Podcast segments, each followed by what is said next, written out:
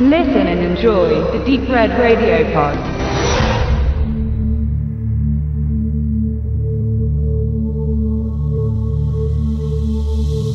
Wenn sich ein Film wie Star Wars anmeldet, dann ist es für den Verleih immer sehr verlockend, einen anlehnenden Titel für ein anderes Projekt zu wählen. So geschehen bei Garm Wars The Last Druid oder in Deutschland Der letzte Druide. Tatsächlich ist der Film auch in den USA mit dem Titel Garm Wars erschienen. Allerdings bemerkt man im Abspann dann, dass der eigentliche Titel nur Last Druid ist. Also eine reine Vermarktungsgeschichte und leider eine nicht sehr glückliche. Denn was erwartet uns? Natürlich ein Science-Fiction-Film mit einer sehr schwierigen Esoterik, sehr hochpsychologisch gewollt. Das ist leider fehlgeschlagen.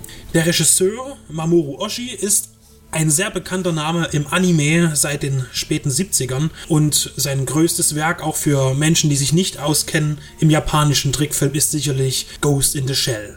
Es ist sein erster englischsprachiger Film in einer kanadischen Koproduktion mit den Darstellern Lance Henriksen und Kevin Durant, zwei sehr bekannte Gesichter, die aber hier keine Glanzleistungen abliefern können.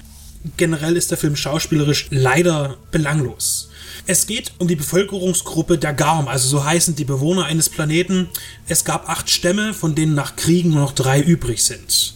Diese Geschichte wird innerhalb der ersten paar Minuten im Off runtergerasselt. Es werden alle Stammnamen aufgezählt und die Geschichte, wie der Verlauf des Planeten ist, dass er zerstört wurde durch die Kriege. Leider wirkt das alles schon so aufgezwungen, dass man an dem Punkt schon bemerkt, es wird nicht tiefer werden. Man will das Wichtige, die Geschichte am Anfang erzählen und der Rest kommt dann eben einfach nebenbei. Es gibt sehr viele Tricksequenzen, die Computereffekte sind allerdings sehr mäßig. Es gibt wenig Konturen, die Hintergründe sind nicht besonders schön, sodass gerade die Großraum-Action, das heißt tatsächlich auch eine Raumschlacht im Orbit des Planeten, besser gesagt also fast auf der Oberfläche, leider eher zum Schmunzeln anregt. In einem Anime hätte es gut reingepasst, auch optisch, aber für einen Realfilm ist es nicht geeignet. Vielleicht ist es aber auch die Bestrebung von Oshi gewesen, das so aussehen zu lassen, aber es ist definitiv fehlgeschlagen, es sei denn, es findet sich eine Gruppe von Menschen, die genau das sehen möchten. Die Effekte sind eben nicht gut. Manche Kulissen sind interessant. Man kann von einer Art Design-Pornografie reden, denn auch Oshi hat sehr viel für den Film gearbeitet am Design. Er hat die ganzen Fahrzeuge konzipiert und bauen lassen vom Production Designer oder von den Modellbauern. Leider ist die Geschichte sehr belanglos dazu auch noch. Denn drei Individuen plus einen sogenannten Druiden, der eine übergeordnete Macht hat und nur von Lance Henriksen als Eremit bedient werden kann, begeben sich auf die Reise zu der Suche nach ihren Schöpfern, nach ihrem Ursprung.